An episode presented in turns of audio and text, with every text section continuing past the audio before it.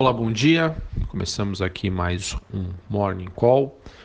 Hoje é véspera de feriado, dia 18 de abril. Eu sou Felipe Vilegas. Olhando para o desempenho das principais bolsas internacionais, investidores hoje estão pisando no freio, às vésperas do feriado da Páscoa, e também à espera de dados de emprego nos Estados Unidos e reagindo ao PMI fraco divulgado agora pela manhã na zona do euro. É, quando a gente olha para o desempenho das bolsas da Ásia, a maioria delas fechou em baixa, Xangai caindo meio por cento é, e a bolsa japonesa caindo quase um. Tá? Mas na média, no geral aí, as quedas foram leves, em torno de meio por cento.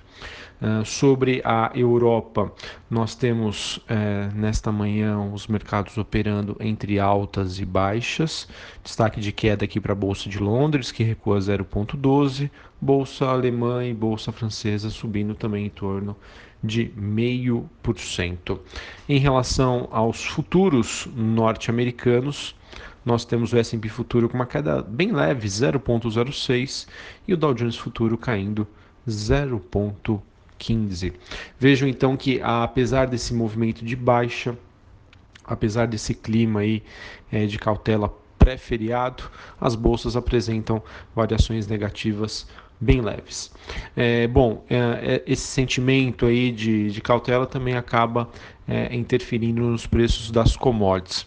A gente tem o petróleo, a petróleo operando entre altas e baixas, neste momento bem próximo aí da neutralidade.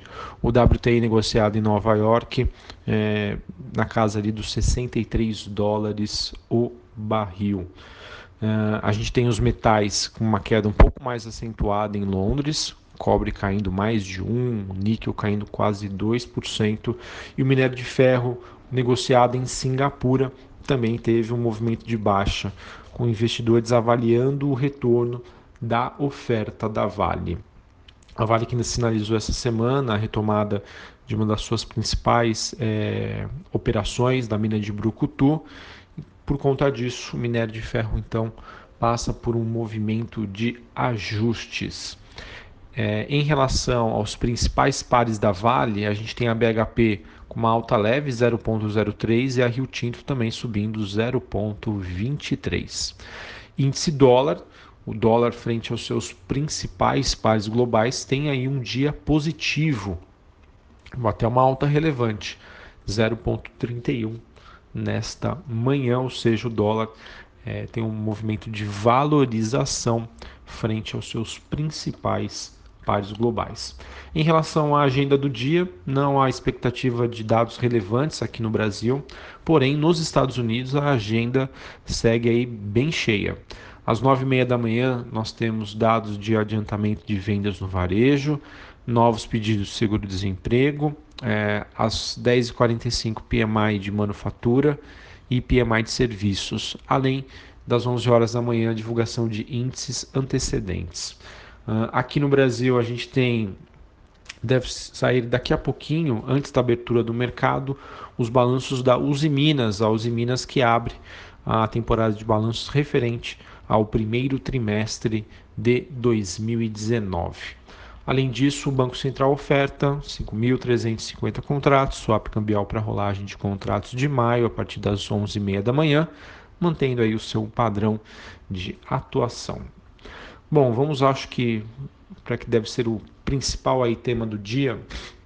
Vou falar um pouquinho de notícia corporativa, mas também a, aproveitando a janela para a gente comentar as notícias políticas.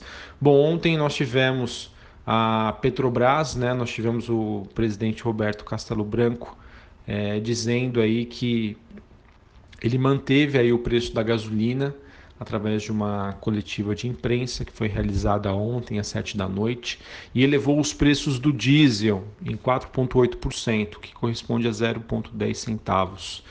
É, uma semana após o presidente Bolsonaro ter barrado o reajuste da companhia, e segundo ele, ele manteve aí a metodologia de reajuste e ainda comentou que a empresa teve perda zero nos últimos dias, mesmo sem esse aumento.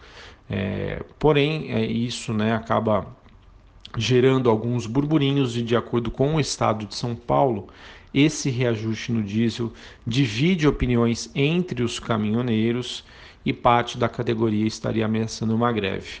Bom, isso é, está bem relativo. Eu que acompanho aqui as redes sociais, é, principalmente eu tenho olhado isso aí é, em relação ao Twitter e até o momento não há nenhuma manifestação muito concreta, tá?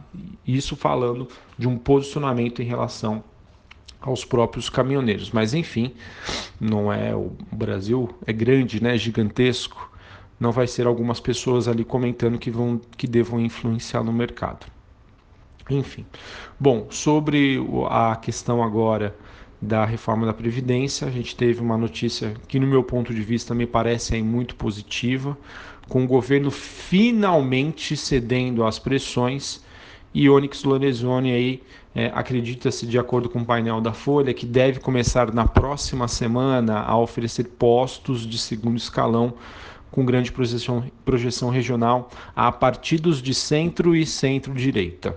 Ah, isso que é o que o mercado estava questionando, né? o que faltava, entre aspas, né? que seria a articulação de o governo aí ceder é, e trazer aí e fazer novos aliados.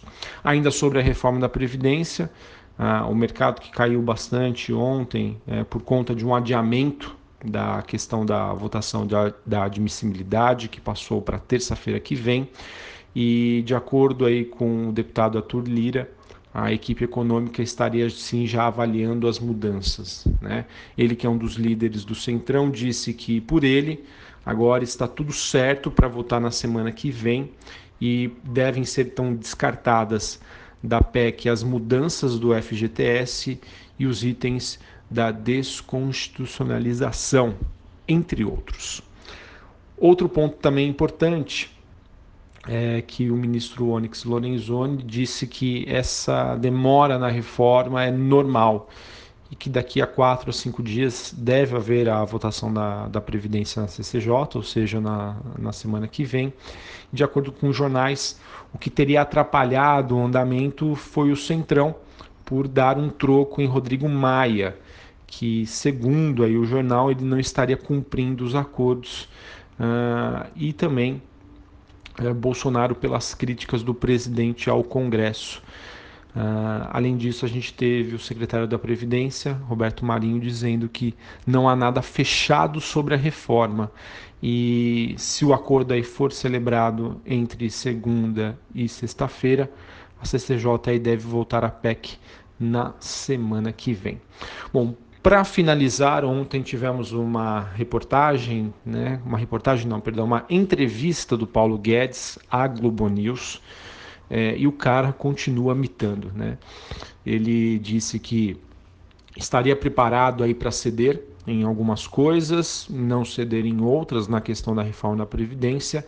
Ele ainda afirmou que o objetivo do governo é até o fim do mandato do Bolsonaro é, dentre reforma da Previdência, né, nós temos aí a redução da carga tributária de 36% do PIB para 30%.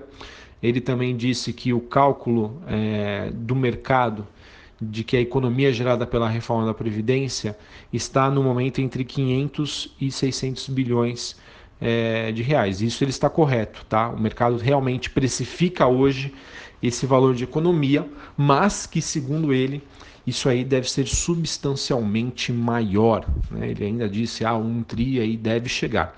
Se isso acontecer, bolsa ali acima dos 100 mil pontos tranquilamente, tá? Porque esse não é um evento que está precificado no momento pelo mercado. O mercado realmente esperando essa cifra entre 500 a 600 bi. Além disso, o ministro negou que o governo esteja dependendo apenas da reforma da Previdência. Tá? Isso aí a, a, passa aí uma mensagem positiva e que como se o governo só estivesse focando na reforma e deixando de lado aí outras medidas. Isso não é verdade. Ele informou aí que vai disparar uma sequência de medidas extraordinariamente fortes e positivas e entre elas uh, o Paulo Guedes citou aí o choque da energia barata, o pacto federativo, a redução e a simplificação de impostos, além claro das privatizações. Ou seja, nosso ministro, tão amado aí pelo mercado financeiro, tem sim cartas na manga.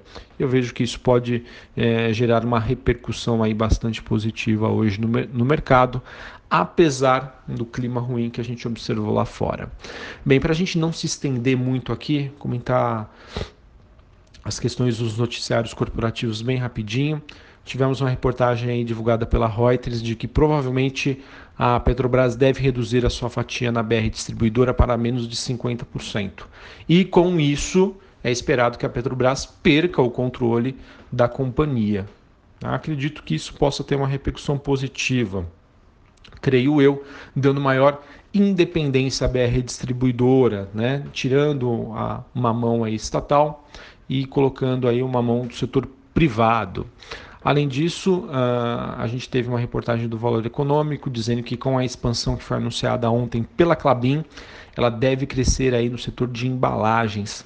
A empresa que deve se tornar a terceira maior do mundo em vendas e a sexta em produções de papéis do tipo Kraftner. Bom, acho que é isso que eu tinha para comentar com vocês.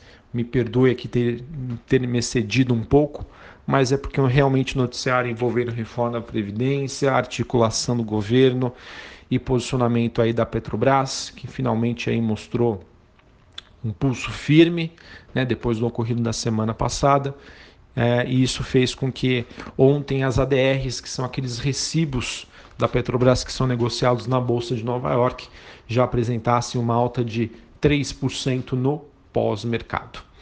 Um abraço a todos, uma excelente quinta-feira. Eu quase falei sexta-feira, porque hoje tem cara de sexta-feira, véspera de feriado, enfim. E desejar também aí uma feliz Páscoa para todo mundo que me segue aqui nos meus podcasts. Um abraço e até a próxima. Valeu!